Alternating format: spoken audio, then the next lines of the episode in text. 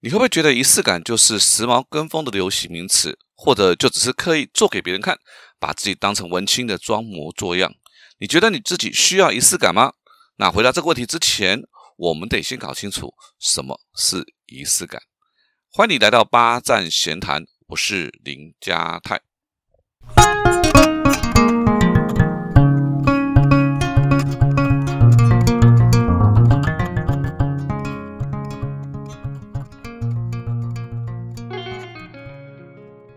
啊，今天要跟各位分享的题目是生活需要仪式感啊。说实在的，对于追求结果论的我，一直到三四年前，我都非常不屑仪式感这件事。你没有听错，不是不喜欢而已，而是非常的不屑啊。我觉得根本就是多此一举，自找麻烦啊。比如说搞到人尽皆知的求婚啊，这个艺人或豪门的世纪婚礼，投入那么多的时间、人力、金钱啊，结果没几年就离婚了。啊，甚至绕上新闻版面，变成茶余饭后的八卦。对比这个婚前啊轰轰烈烈的仪式，真是荒谬的可笑啊！婚姻不就是一个人好，两个人好好的过生活这件事而已吗？啊，弄那么多的花要干嘛？这是浪费时间，实在是没有意义啊！那如果你的看法也是如此，好，也是如此，恭喜您！哎，我们真的误解了仪式感啊！就以婚姻为例吧，啊，我们可以不求婚，不宴客，但总要去登记吧。你要知道，登记不只是为了法律效力，它更是确立了是夫妻关系。所以，登记本身它就是一个仪式感，它是一种身份关系的转换。而求婚、提亲、订婚、迎娶到婚礼宴客，都是为了让这个身份的转换更加的确立、更明确。啊，虽然这些仪式绝大部分都没有法律的效力，好，或者我们把时间展延的更长来看一个人的一生。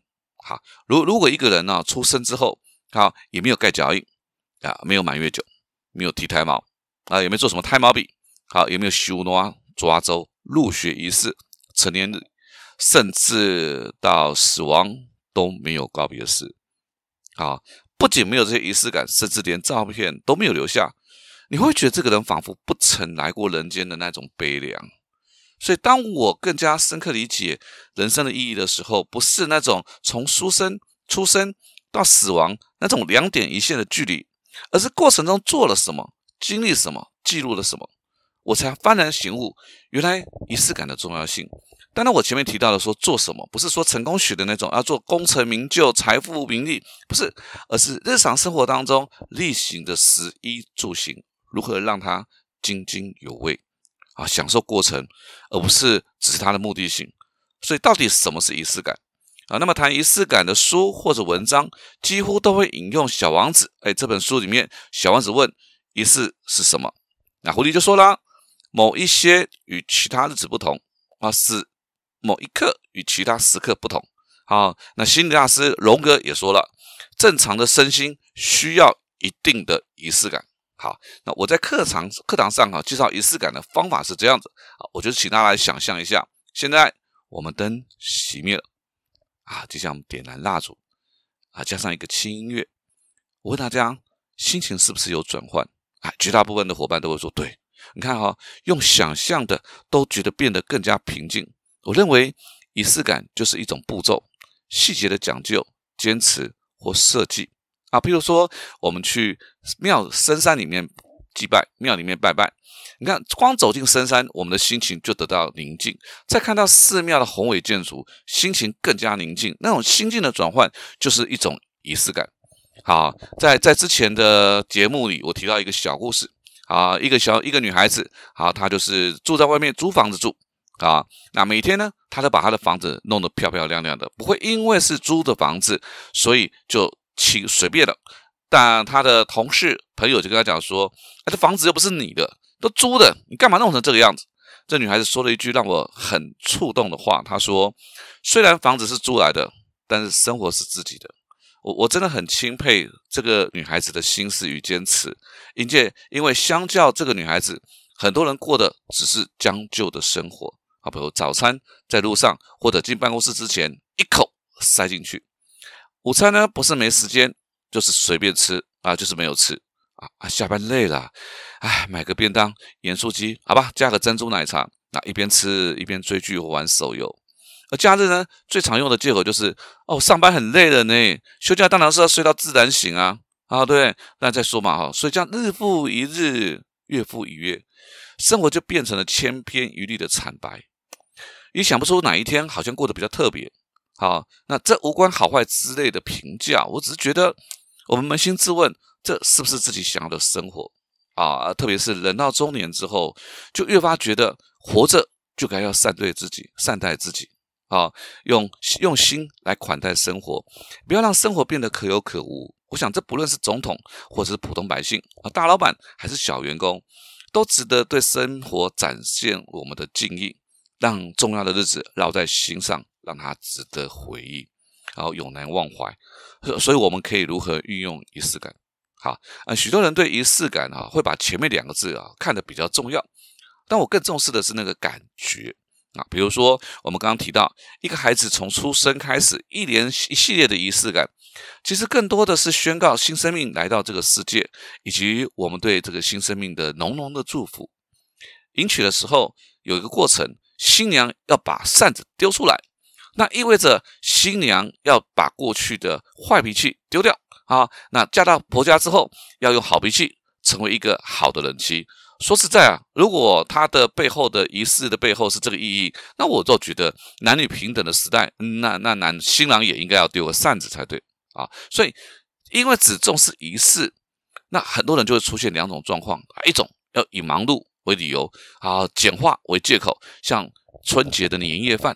好，现在有越来越多的人去大饭店享用。好，但是饭店呢，也是提供了符合节庆的这种表演啊、氛围啦。好，好，但是哈，年夜饭团圆的感觉是不是还在？啊，是不是那种相处的感觉已经不见了？啊，那第二个就是那种冠冕堂皇的理由，就是啊，在一起这么多年了，早就不需要这些啊。于是呢，两个人在一起。就天天的生活都是一样，那等到两个人的生活呢，已经淡到像水一样，要分手了。这个时候理由就是说，哎呀，没感觉了。所以哈，这是仪式感这种，它其实就是一个大多数就是一种可有可无，又耗时又费力的事情。那做了又未必对结果有帮助啊，啊不做好像日子也就这样。于是啊，很多节庆的仪式啊，就在这种紧凑的生活步调当中，就能省则省。然后再抱怨，哎呀，怎么现在越来越没有过节的味道了？我们试着想象教师节啊，如果没有在孔庙跳八一舞，没有拔智慧毛啊，元宵节不吃汤圆，哎，没有风炮啊，妈祖不绕境，端午节呢不吃粽子，哎，也没有龙舟划龙舟啊，那中秋节不吃月饼，不赏月，不烤肉啊，节庆呢一样放假，那你会不会觉得那三百六十五天是不是都过得一模一样？这是什么样的人生？好，所以不要用那种啊，已经在一起久了就怠慢彼此，更不要用忙碌当做借口，把生活活成了蒸馏水，没有了杂质，也没有了矿物质，真是糟糕透了。那说实在，我第一次啊被仪式感震撼啊，是四年多前啊去日本赏樱花啊，我们那时候去的第一个景点是新宿御苑。天哪！我走进去之后，那时候我们进去的时候，就看到很多的日本人就开始排队，惜家带眷，带着礼物，带着带着食物，带着各式各样的东西。然后呢，他们就找到一处樱花之下，慎重的铺好垫子，把他们带去的食物呢拿出来，不急不徐，啊，慢慢的吃东西，欣赏樱花雨。我觉得被那一幕真的动容了啊！特别是有一对老夫妻啊，那时候四月多，春天，呃，春天的温度还不错，他们就坐在阳光之下，赏着樱花。因为这，相对于我们观光客，我们我们在乎的是有没有拍到漂亮的照片，好啊，甚至有些人为了拍出自己想要的照片，做出很多野蛮的动作，好，有很多动作。后来在上野公园看到的族群，虽然跟新宿医院不大一样，都是上班族，但我还是可以看到那种日本人对于赏樱花这件事情的慎重，嗯，重视，甚至是敬畏。啊，那就更不用说日本人的什么茶道啦、花道啦、饮食文化啦，无一不是充满了仪式感，而成为许多人向往的生活方式。但是对一般人来讲，或许这个茶道也好、花道也罢，都太复杂了，那些步骤繁琐的过程，你未必感兴趣。但你依然有许多可以运用仪式感，让自己感到被重视，生命的质感的追求。人生的回忆充满盛开的花朵，而不再只是灰蒙蒙的天空。以作为重要日子，我们可以撒上甜滋滋的糖霜，让回忆更甜蜜。所以哈，第一个仪式感，我认为要仪式感的就是节庆跟纪念日啊，或者是生日啊。比如说，我不爱庆生啊，我不喜欢庆生，我不喜欢过生日。可是每天早每年哈生日早上起床，我就会先跟自己说一声生日快乐，好，谢谢自己一直以来的努力。那今后的每一天都要认真过生活。那我会买一个自己喜欢的食物，或者犒赏自己一个喜欢的小礼物。我觉得这是一个对自己的肯定。过生日不一定要有生日蛋糕、猪脚面线，或者有人帮你唱生日快乐歌，但把它当做是一回事，我觉得它是蛮不一样、蛮必要的。好，过年的时候呢，我一定会去卖场啊，或者是传统市场买那个大大的、又红又亮又紫、充满喜气的春联。好，虽然呢，去年的春联还在，也没有坏。但春联也是要除旧布新嘛，啊，然后我会挂上很多春节的吊饰，直到元宵节我才把它收起来。那端午节的时候呢，哎，当然一定要挂菖蒲、洗五十水、吃粽子。好，中秋节的时候全家烤肉聊天。我觉得过节的气氛都是自己创造的，活在不同的过节气氛，让每一个节庆都有纪念的不同啊，让自己的特色在这里不是很好很美吗？当然，节庆之外，我觉得更重要的是生活。好，呃，我喝黑我喝黑咖啡，但我更享受那个热水冲入绿咖啡包的时候，那个散发出来的香味。好，当然更讲究一点的人是连烘咖啡豆、好磨咖啡豆子啊都要自己来。那其实这些看似繁琐的过程，其实远比喝最后喝咖啡来的更重要。啊，所以我每次去高雄出差啊，我我都会先看看附近有没有一家叫做济阳咖啡庄园啊。我为什么对这个咖啡庄园特别的感兴趣的原因，是因为我每次去，我就点一杯手冲咖啡，然后我就静静的看着店员用酒精灯。哦，煮咖啡现在已经很难得看到，在台北我已经很少看到可以用酒精灯煮咖啡。你你知道这个这个专程去买，我其实就是在享受他在煮这个咖啡的过程。那至于咖啡味道怎么样，我觉得当然是不错的啊。但是如果不是他们这个过程仪式感，我我就觉得，哎呀，我我喝什么咖啡都一样。所以我想，就算哈，就算你你喝的是三合一咖啡，好，那我觉得是不是不一定要追求方便？你用瓷杯，如果换成一个瓷杯。是不是会觉得心里面的感觉又不相同了？好，当然有时候这个朋友就会叫，就是讲到啊，你好麻烦了，对不对？像现在吃东西啊，对，我们就叫外送就好了啊，打富邦打打 Uber Eat 就可以了，对不对？啊，这样东西来了就可以吃了。可是我想请问的事情是，你你真的不在乎吗？如果你不在乎，为什么你要计较中午、晚上、明天、昨天吃了什么东西？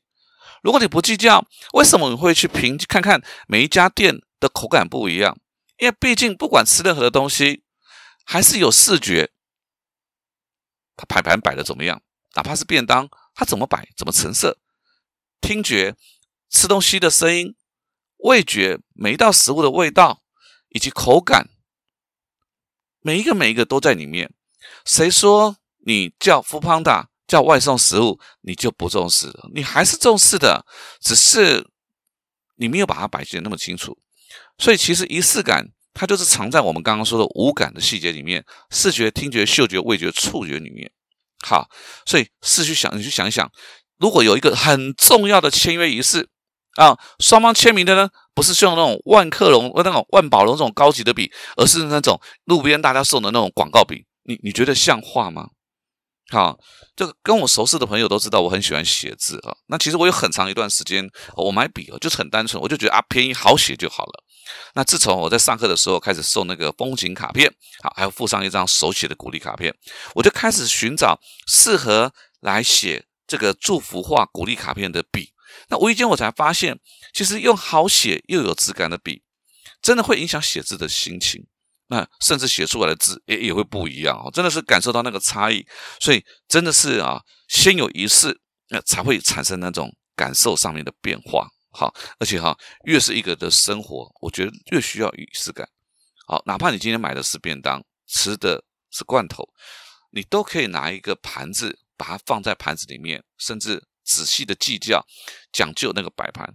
我相信你在吃饭的时候的心情感受一定是不一样的。如果再加上灯光、音乐，你仿佛就是置身在餐厅，你一点都不寂寞，心里面充满了温暖。我想这都是为了努力拼斗的自己展现最高的敬意。好，所以仪式感，我觉得第一个，我们真的不是做给别人看的，也不是博取别人的掌声赞赏。